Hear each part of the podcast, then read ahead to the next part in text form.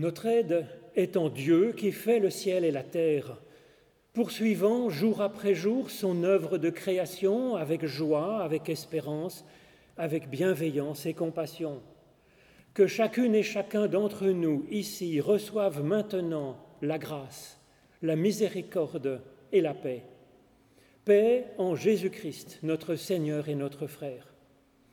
Bienvenue à chacune et à chacun pour ce temps de culte, bienvenue aux habitués, bienvenue à nos visiteurs, ambassadeurs de, Corée en Suisse et en France, bienvenue aux nouveaux venus qui découvrent peut-être la foi chrétienne. C'est un bienfait d'être ainsi rassemblés pour remercier Dieu pour euh, son esprit, pour sa force, pour euh, boire aussi à sa coupe recevoir tout ce qu'il veut nous apporter pour aujourd'hui, et puis pour être ensemble, faire corps en Christ, les uns avec les autres. C'est vers Dieu que je vous propose de faire monter nos louanges avec le psaume 84, c'est le numéro 40 dans notre recueil, Roi des rois, éternel mon Dieu, dans ta maison je suis heureux.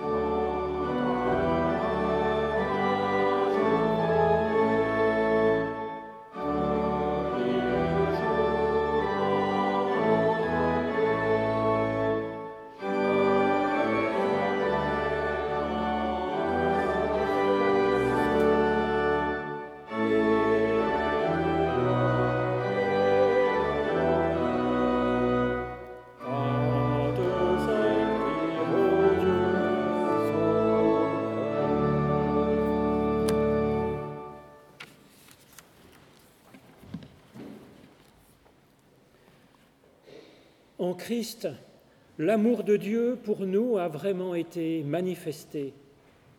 Il nous dit, Venez à moi, vous tous qui êtes fatigués et chargés, et je vous donnerai le repos.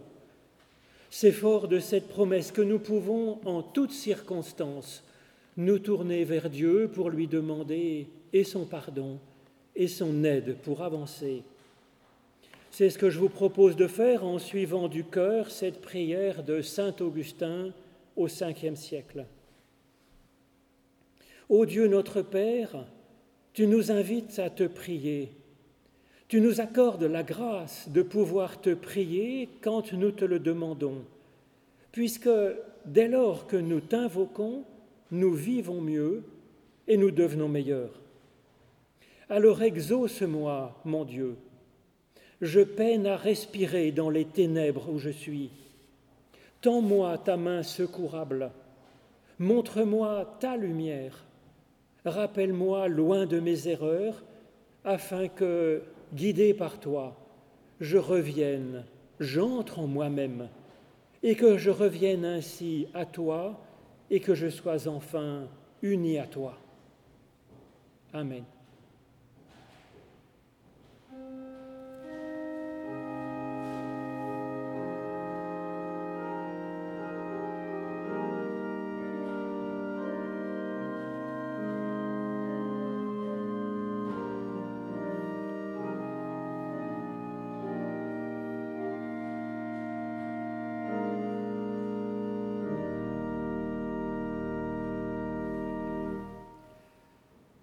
Le Christ nous a donné la certitude de la bienveillance de Dieu, bienveillance irréductible pour chacune et chacun de nous.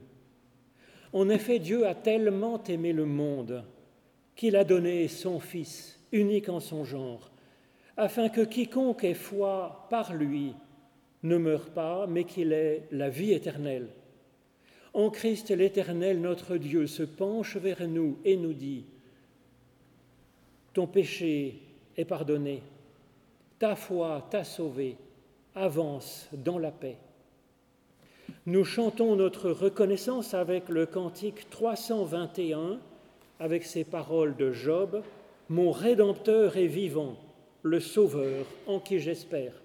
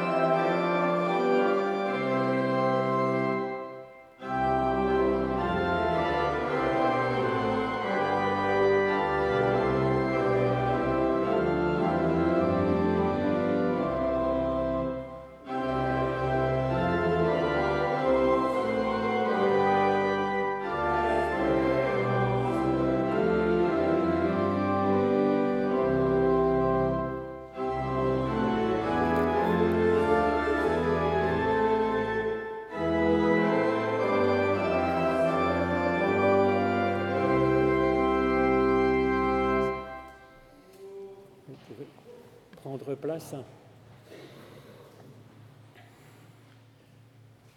Avec, avec les collègues de, de la rive gauche, nous vous proposons pour cet été une série de prédications sur d'heureuses visites, en cherchant dans la Bible comme un, un déconfinement finalement. Alors pour ce dimanche, je vous propose d'entendre Paul adresser un appel déchirant à Timothée, son ami, lui disant que lui, Paul, a un ardent besoin de visite, et puis aussi de son manteau et de ses livres. Alors c'est dans la deuxième lettre de Timothée, Je vous lirai le premier et le dernier chapitre. C'est déjà assez copieux comme ça, donc j'ai passé les deux chapitres du milieu. Paul, apôtre de Jésus-Christ par la volonté de Dieu, selon la promesse de la vie qui est en Jésus-Christ, à Timothée, mon enfant bien-aimé, grâce, compassion et paix de la part de Dieu, le Père, et de Jésus-Christ, notre Seigneur. Je suis plein de gratitude envers Dieu à qui, à la suite de mes ancêtres, je rends un culte avec une conscience pure et dont je fais continuellement mention de toi dans mes prières, nuit et jour.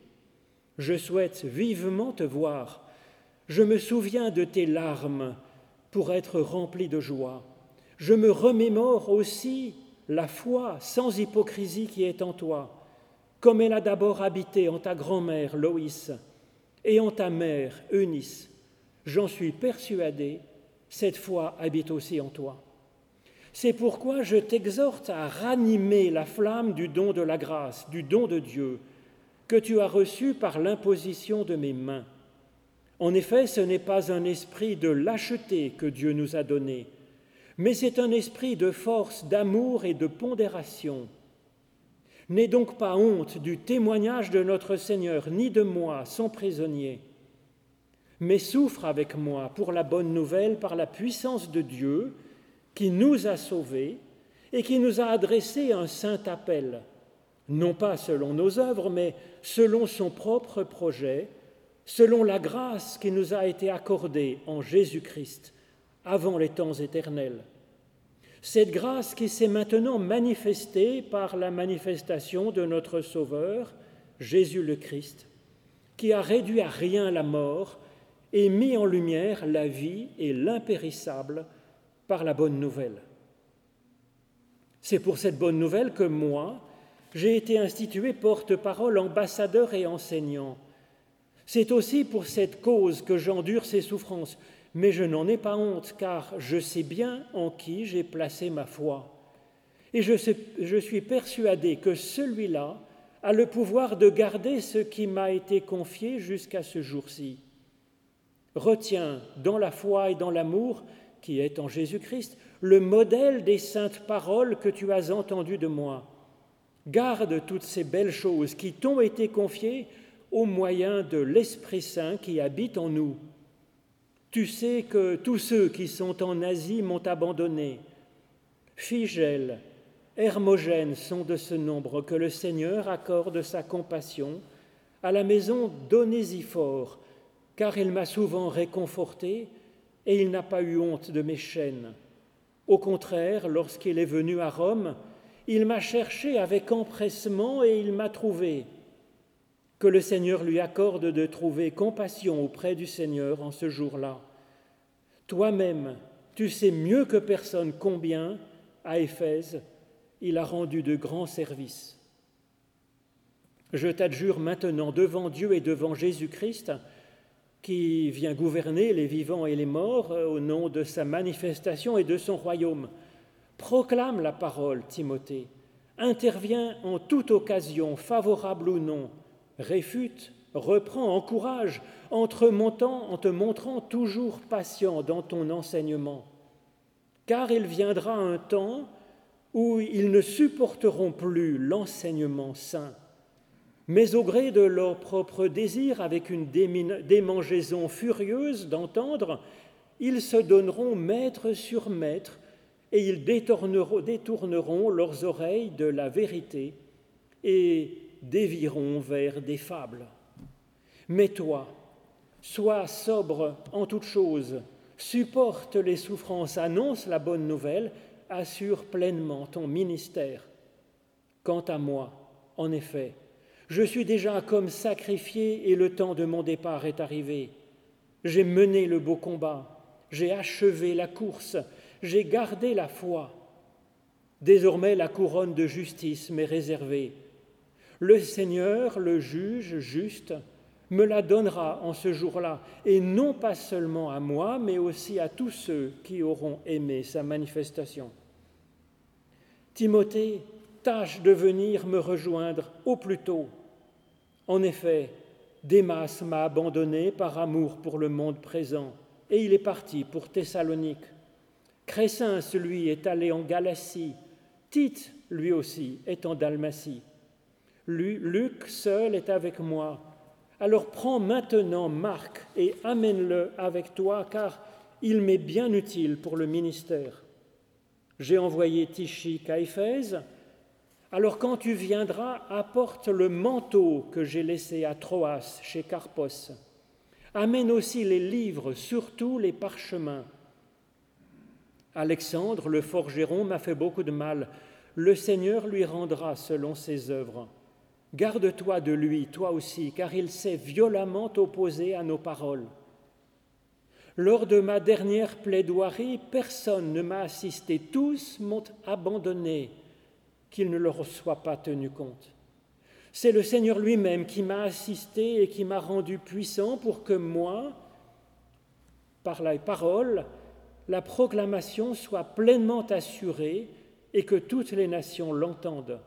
Et j'ai été délivré de la gueule du lion. Le Seigneur me délivrera de toute œuvre mauvaise et me sauvera pour son royaume céleste. À lui soit la gloire à tout jamais. Amen. Salut Prisca et Aquilas, ainsi que la maison d'Onésiphore. Éraste est demeuré à Corinthe et j'ai laissé Trophime malade à Milet. Tâche de venir avant l'hiver. Euboulos, Pudens, Linus, Claudia et tous les frères te saluent. Le Seigneur est avec ton esprit. La grâce est avec vous. Ainsi se termine la lettre à Timothée. Éternel, par l'étude de nos écritures anciennes, ouvre-nous maintenant, chacune et chacun, directement à ton souffle de vie. Au nom de Jésus-Christ. Amen.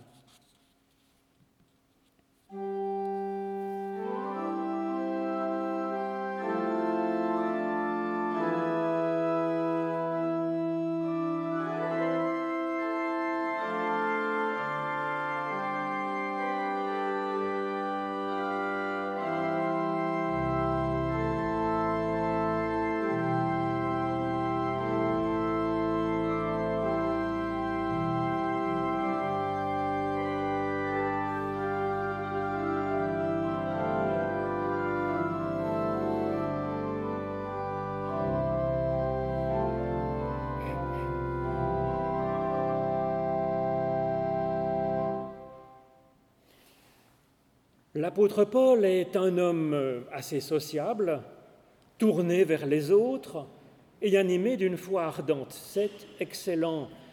Seulement cela ne l'immunise pas contre le fait de se sentir isolé et de supplier ici Timothée, son ami, de lui rendre visite.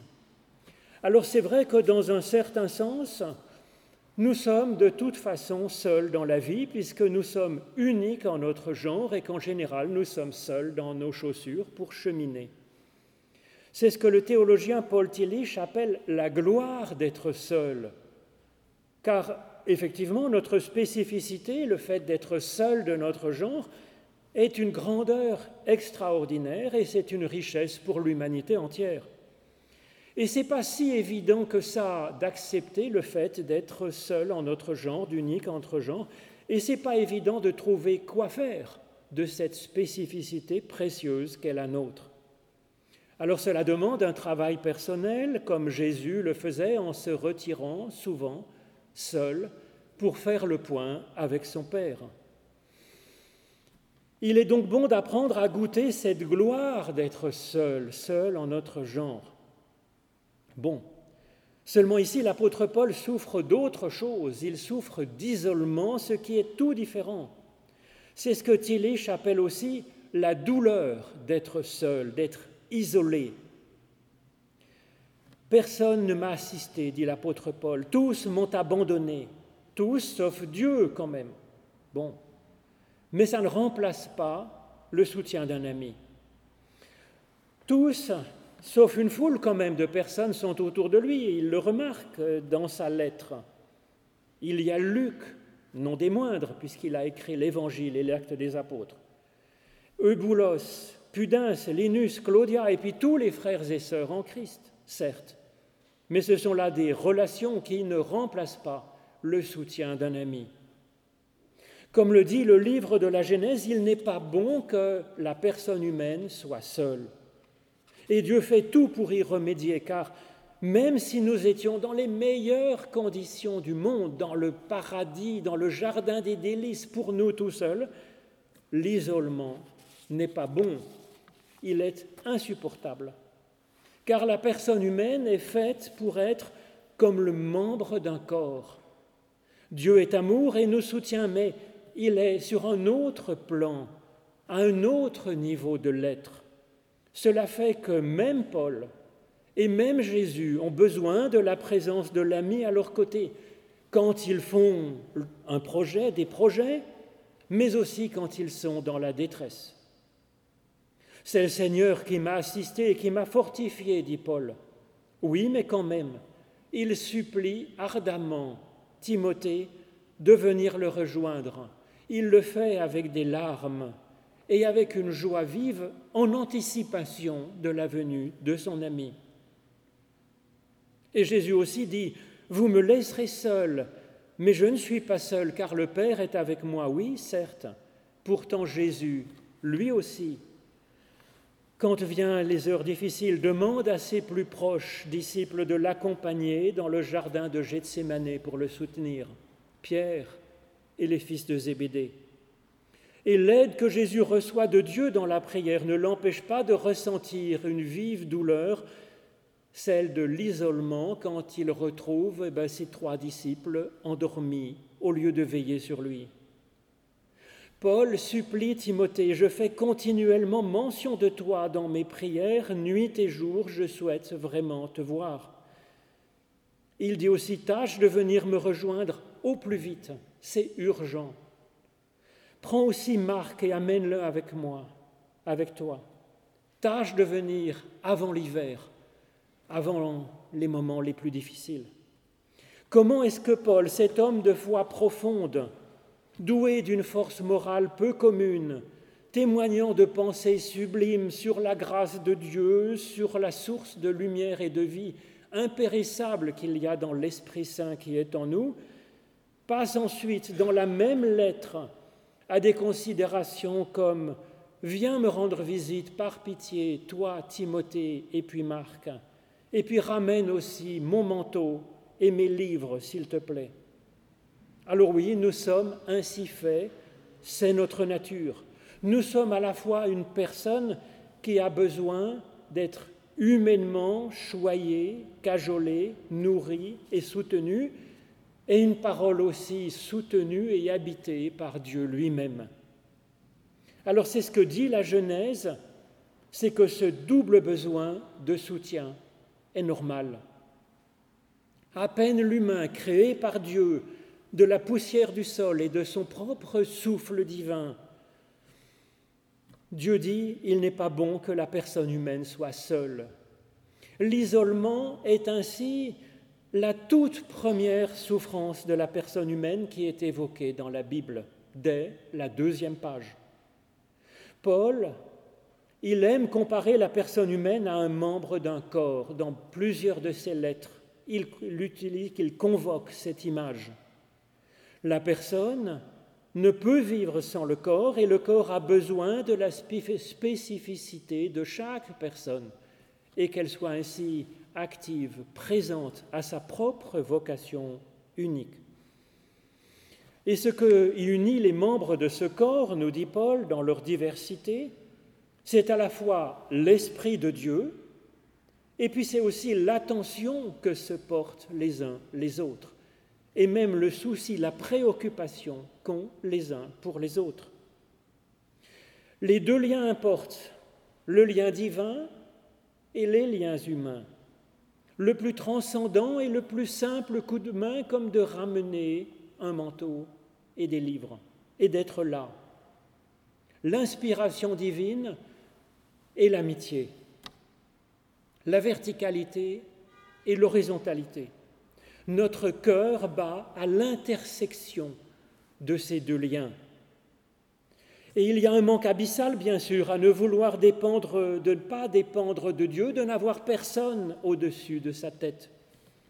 Et il y a un manque aussi à vouloir vivre en ne dépendant de personne en ce monde, comme avaient l'ambition de le faire des philosophes stoïciens, épicuriens, très en vogue à l'époque de l'apôtre Paul. Au contraire, au contraire, la personne humaine est unique en son genre, c'est vrai, et c'est aussi un être vivant de relation, dépendant à la fois de Dieu et des liens avec d'autres êtres humains. Car vivre, c'est aimer, nous dit le Christ. Et aimer, c'est se préoccuper de la personne qu'on aime, de Dieu, et de personnes avec qui nous sommes en lien dans le cœur de l'humanité. Aimer, c'est accepter de dépendre de l'autre, bien sûr, même si c'est une relation imparfaite, même si ce n'est qu'à travers euh, un, appel comme celui que Paul adresse à Timothée, ces liens avec Dieu, avec les autres, donnent une hauteur, une profondeur, une largeur, un espace, un souffle à notre existence vivante. C'est notre nature, c'est notre bénédiction, c'est notre faiblesse aussi, bien sûr, notre douleur. Et c'est notre vocation d'entendre aussi le cri d'une personne qui a besoin de notre aide et qui est seule dans l'isolement. Alors les deux dimensions divines et humaines s'alimentent mutuellement. Dieu donne son souffle agissant directement sans que personne ne lui ait demandé de le faire, heureusement. C'est un don de la pure grâce de Dieu, nous dit Paul. Néanmoins, Néanmoins, Paul insiste ici à plusieurs reprises que d'autres personnes humaines, cette fois-ci, ont eu et ont encore une importance déterminante dans notre foi, en, Dieu, dans notre cheminement de foi. Et donc nous avons là deux sources de la foi. La pure grâce de Dieu divine et puis aussi des sources humaines qui se tissent et qui se complètent dans notre existence. C'est ainsi qu'en ce qui concerne Timothée, Paul lui rappelle sa grand-mère, Loïs, dont la foi, la foi de sa grand-mère, était sans hypocrisie, une foi donc simple, authentique, sincère, rayonnante pour sa fille Eunice, la mère de Timothée, et puis aussi pour son petit-fils, Timothée. La foi des grands-mères est un rayonnement extraordinaire, une espérance pour le monde. Ensuite, modestement, Paul souligne le rôle que lui, Paul, a eu par son enseignement dans le cheminement de foi de Timothée. Nous avons donc ici trois sources, trois vecteurs de la foi finalement que souligne Paul, que rappelle Paul à Timothée. Il y a Dieu directement, par son action créatrice divine en nous, il y a la foi de personnes humaines qui nous aiment et qui ont pu nous donner envie d'avoir la foi, d'avoir cette ouverture à Dieu. Et puis il y a aussi l'enseignement qui nous permet effectivement de bâtir une vraie réflexion et de trier ainsi entre toutes les impressions que nous pouvons avoir dans notre cœur, les voix qui s'expriment autour de nous, et d'arriver à faire le tri avec un discernement personnel. Trois sources donc, celle de l'esprit, celle de l'affection humaine et puis celle de l'intelligence. Ces trois sources se complètent, se corrigent, se tissent, s'interpellent mutuellement. Alors il y a ensuite le travail de chacune et de chacun à faire pour boire à ces trois sources et pour raviver ainsi ce que nous avons reçu de Dieu directement. Nous voilà donc l'essentiel, ranimer la flamme du don de la grâce de Dieu. Cela peut se faire en remerciant Dieu comme Paul le fait ici. Cela peut se faire aussi en se souvenant de la foi d'une chère grand-mère ou d'une personne qui a été importante pour nous et qui nous a transmis le flambeau olympique de la foi. Il y a enfin à exercer ce travail de construction de notre propre pensée par l'intelligence, par la théologie et par la philosophie. Paul exhorte ainsi le jeune Timothée, garde toutes ces belles choses qui t'ont été confiées, garde-les au moyen de l'Esprit Saint qui habite en nous. L'Esprit Saint habite en nous, c'est une affirmation de l'apôtre Paul. Cela ne fait pas de doute. Et pourtant, pourtant, nous ne l'utilisons pas assez finalement, cet Esprit Saint. Et donc Paul donne une exhortation qui n'est pas abstraite ou qui n'est pas théorique. Il propose un exercice tout simple et quotidien, un exercice dont Paul lui-même a besoin pour avoir la force du pas suivant, exercice qui se fait avec l'aide de l'Esprit Saint que nous avons déjà. Il y a donc un travail à faire dans la prière pour notre réflexion, pour nos relations avec nos collègues en humanité et pour euh, vraiment percevoir, prendre en compte, utiliser ce que Dieu nous a déjà donné. C'est ainsi que l'on ranime la flamme du don de la grâce de Dieu en nous. Alors Paul, il sent fortement cette grâce de Dieu, cette aide de Dieu, et bien des personnes que j'ai connues disent qu'effectivement, la foi a été dans leur existence beaucoup plus difficile que celle que nous vivons aujourd'hui, était vraiment irremplaçable pour elles. Il y a là, dans cette force qui vient de Dieu, infiniment plus grand, bien sûr, que l'humain. Néanmoins, quand Paul dit à Timothée, ranime la flamme du don de la grâce, du don de Dieu, que tu as reçu, Paul parle en connaissance de cause. La grâce, l'aide de Dieu en nous ne suffit pas pour arriver à avancer. Nous avons besoin d'être entourés. Nous avons besoin d'être soutenus par des humains, de sentir leur affection et pas seulement la grâce de Dieu. Nous en avons besoin pour tenir bon matériellement, moralement et même spirituellement souvent.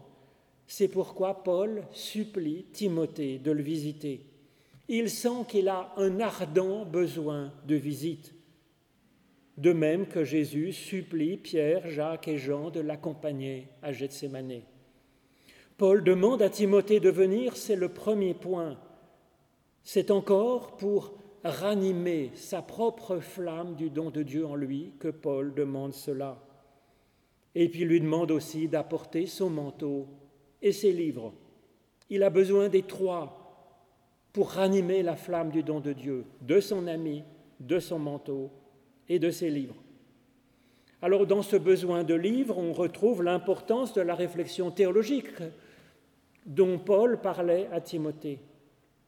Cet exercice n'est pas seulement utile pour euh, ce jeune homme en formation, ça l'est aussi pour lui-même, pour Paul, qui est vraiment un champion de la foi, il le reconnaît lui-même. Paul mentionne des papyrus et des parchemins, surtout vient avec les parchemins, dit Paul.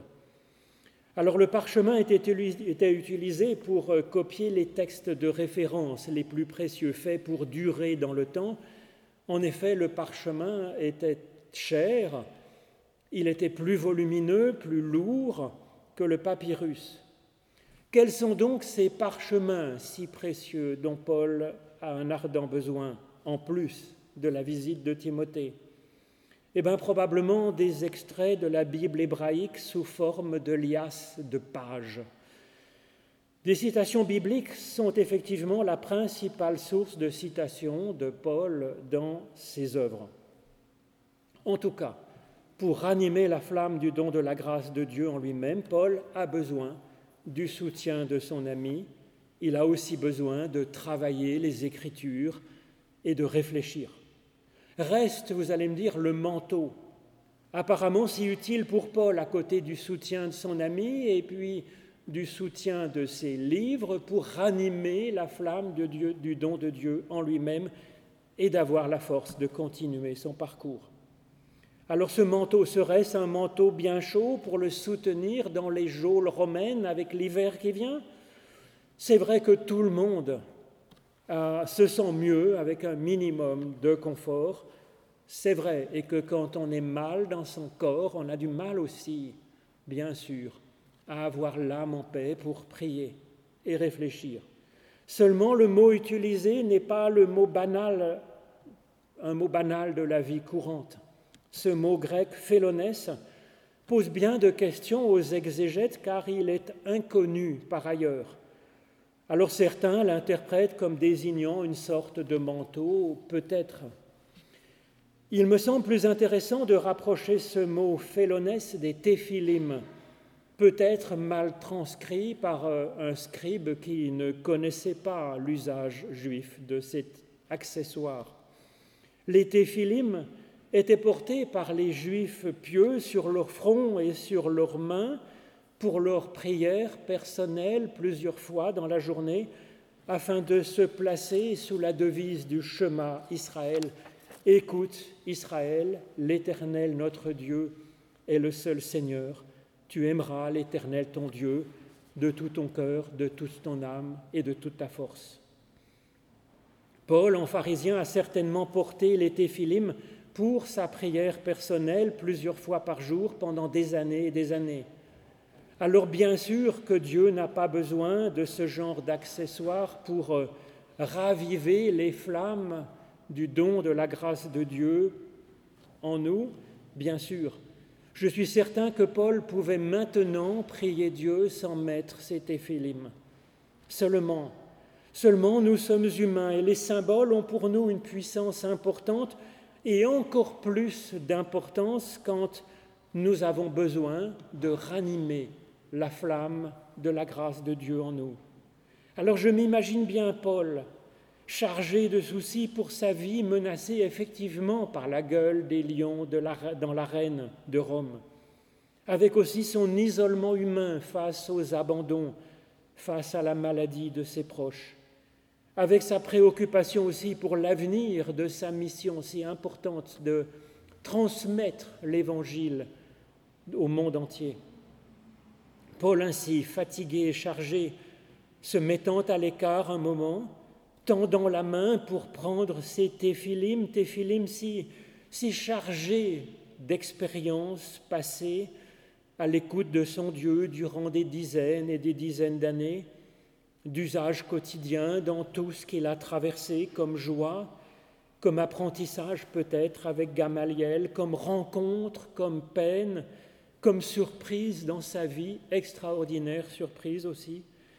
Paul se couvrant de ses téphilim avec ce geste appliqué, ce geste tendre qui est déjà de la prière, récitant ces paroles hébraïques millénaires, ce schéma Israël, Adonai Elohenu, Adonai Echad, que récitait aussi Jésus, s'ouvrant ainsi à l'Éternel pour que lui-même ranime sa flamme à l'intérieur de nous la flamme de sa grâce, de sa miséricorde et de sa paix.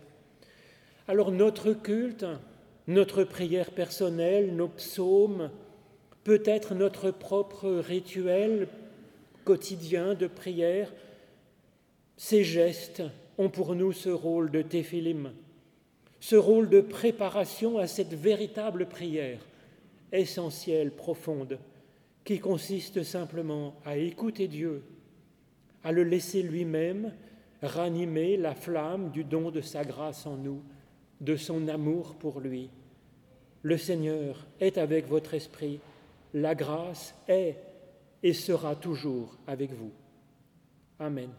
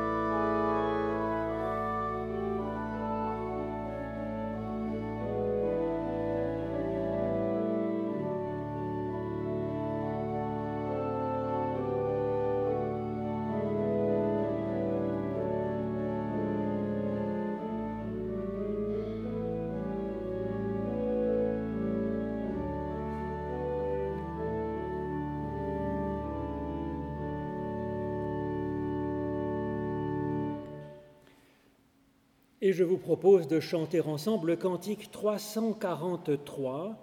Ô Jésus, tu nous appelles à former un même corps.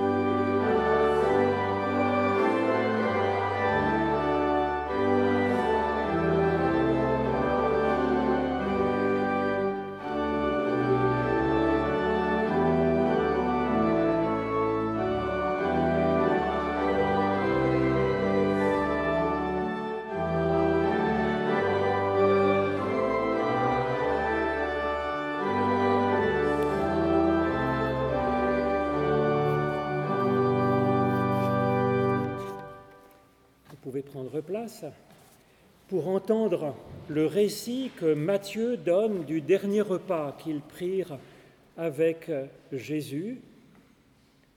Pendant qu'ils mangeaient, Jésus prit du pain et après avoir dit la bénédiction, il le rompit et le donna aux disciples en disant, Prenez, mangez, ceci est mon corps. Il prit ensuite une coupe et après avoir rendu grâce, il la leur donna en disant, Buvez-en tous car ceci est mon sang, le sang de l'alliance qui est répandu pour la multitude, pour le pardon des péchés. Nous prions Dieu. Seigneur, nous avons préparé la table dans l'espérance que tu viennes toi-même la présider. Veuille par l'action de ton souffle nous donner d'être en communion avec les paroles et avec la vie de ton Fils, Jésus, le Christ. Et comme la nourriture fortifie notre corps, comme le vin réjouit notre esprit, que ce pain nous donne la force qui vient de toi, et que ce vin nous donne la joie que tu veux pour nous, que ce repas nous introduise dans ce royaume de paix qu'avec toi nous cherchons à construire, et qu'ainsi pas une seule personne au monde ne reste sans secours. Tous, enfants adoptés par toi, notre Dieu, tous nés de toi aussi par ton souffle de la même poussière du sol, nous osons te prier comme le Christ nous a enseigné, comme notre Père, notre Mère que nous avons dans les cieux. Notre Père qui es aux cieux, que ton nom soit sanctifié, que ton règne vienne, que ta volonté soit faite sur la terre comme au ciel. Donne-nous aujourd'hui notre pain de ce jour. Pardonne-nous nos offenses comme nous pardonnons aussi à ceux qui nous ont offensés. Et ne nous laisse pas entrer en tentation, mais délivre-nous du mal, car c'est à toi qu'appartiennent le règne, la puissance et la gloire pour les siècles des siècles. Amen. Seigneur, tu as dit, je ne mettrai pas dehors celui qui vient à moi. C'est en signe de cette promesse que cette table est ouverte à quiconque le désire. Alors après la fraction du pain et l'élévation de la coupe, je vous proposerai de vous approcher un à un, puisque nous ne pouvons pas encore faire passer euh, les plats et la coupe, et puis je donnerai un morceau de pain. Vous pourrez prendre un petit verre de vin si vous le désirez, ou un petit gobelet en plastique de jus de raisin, et puis reposer les petits gobelets ouverts dans le plat. Le pain que nous rompons est communion au corps de notre Seigneur Jésus-Christ, qui a été rompu pour nous. Et la coupe de bénédiction pour laquelle nous rendons grâce est communion au sang de notre Seigneur Jésus-Christ, le sang de la nouvelle alliance qui a été répandu pour chacune et chacun de nous. Venez, car tout est prêt.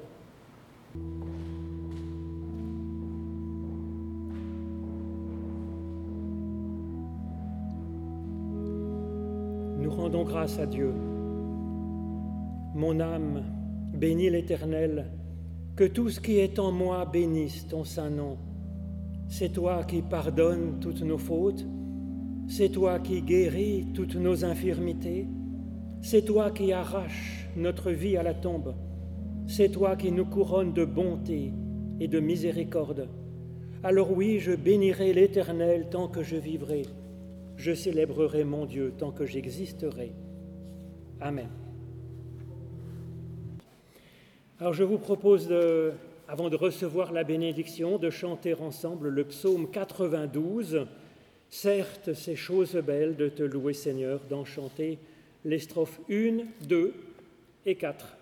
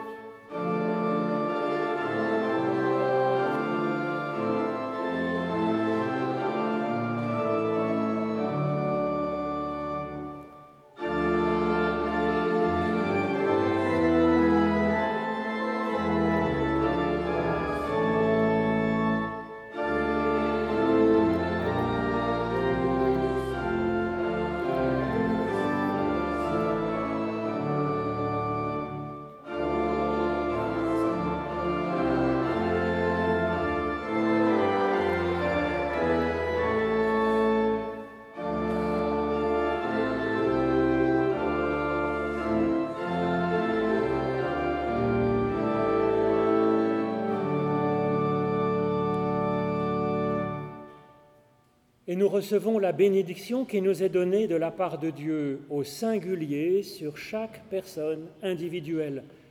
L'Éternel te bénit et t'accompagne sur la route qui est la tienne. L'Éternel fait resplendir sur toi sa lumière et t'accorde sa grâce. L'Éternel lève son visage vers toi et te donne la paix. Alors oui, sois béni par toute âme qui respire, ô Dieu, source de vie au nom de Jésus-Christ. Amen.